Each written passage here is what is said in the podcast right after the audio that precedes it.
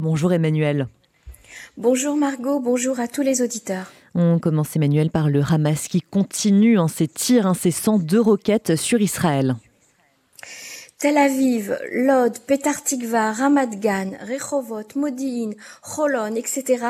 C'est la longue liste des villes dans lesquelles les sirènes ont retenti hier soir vers 22 heures.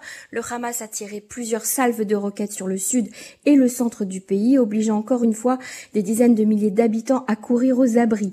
Aucun blessé n'a été signalé, mais hier soir, une roquette a atterri sur un poteau électrique près de la ville de Rehovot, dans le centre d'Israël, provoquant un incendie et des coupures de courant généralisées ont été signalées euh, dans la région. Un peu plus tôt dans l'après-midi, les sirènes avaient déjà retenti à Tel Aviv au moment même où les familles des otages manifestaient pour le retour de leurs proches en plein centre-ville. Et de son côté, Tzal poursuit ses éliminations ciblées, Emmanuel. L'armée israélienne a déclaré hier que ses frappes aériennes ciblées dans la bande de Gaza avaient tué au total cinq commandants du groupe terroriste du Hamas. Selon Tsahal, le bataillon d'Araj Toufa, qui est considéré comme la brigade la plus importante de l'organisation du Hamas, et ses membres, qui ont joué un rôle important dans l'invasion et l'attaque meurtrière du 7 octobre, ont été éliminés, a ajouté Tsahal. Des forces d'infanterie, de blindés et du génie, soutenues par des avions et des hélicoptères de combat de Tsahal, ont opéré dans le centre de Gaza durant la nuit, a toujours indiqué un communiqué de l'armée israélienne. Et on peut aussi noter, Emmanuel, ce rapprochement entre la Russie et le Hamas. Selon la chaîne russe RIA, une délégation du Hamas et de l'Iran était en visite à Moscou. Le ministère russe des Affaires étrangères a confirmé cette visite. Moscou aurait insisté auprès du Hamas pour la libération immédiate des otages étrangers dans la bande de Gaza et a abordé les questions liées à l'évacuation des citoyens russes. Le vice-ministre iranien, lui, s'est entretenu avec son homologue russe concernant, je cite, l'escalade sans précédent du conflit israélo-palestinien. Moscou était Téhéran reste déterminé à poursuivre leur coordination étroite visant à stabiliser la situation au Proche-Orient, a ajouté la diplomatie russe. La délégation du Hamas a également salué la position du président russe Vladimir Poutine et les efforts de la diplomatie russe. Et par ailleurs, les États-Unis renforcent leur présence au Moyen-Orient.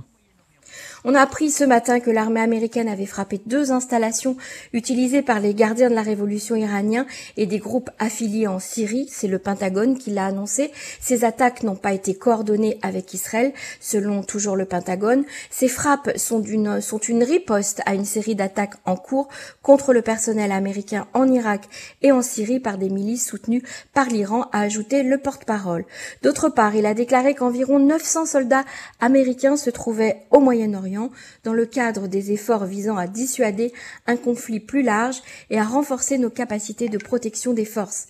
Il a également déclaré lors d'un briefing que les États-Unis prévoyaient de transférer deux batteries de dômes de fer à Israël très prochainement. Et enfin, Emmanuel, les familles des otages ont entamé une tournée internationale et ont interpellé la Croix-Rouge. Les familles des otages, dont le nombre est de 228 aujourd'hui, hein, le nombre augmente chaque jour, ont entamé une tournée dans les villes européennes, une initiative euh, bah, en collaboration avec le ministère israélien des Affaires étrangères. Après Paris et Madrid, ils s'exprimeront aussi devant la presse à Bruxelles, à La Haye, à Vienne, à Berlin et à Rome. Lors d'une conférence de presse tenue hier à Madrid, les familles d'otages israéliens ont demandé à ce que la Croix-Rouge puisse voir leurs proches afin de leur donner signe de vie, vérifier leur état de santé et leur fournir les médicaments nécessaires. Nous savons que la Croix-Rouge est à Gaza. Nous leur demandons de jouer leur rôle auprès des otages, ont-ils déclaré. Des négociations secrètes ont lieu concernant la libération des otages.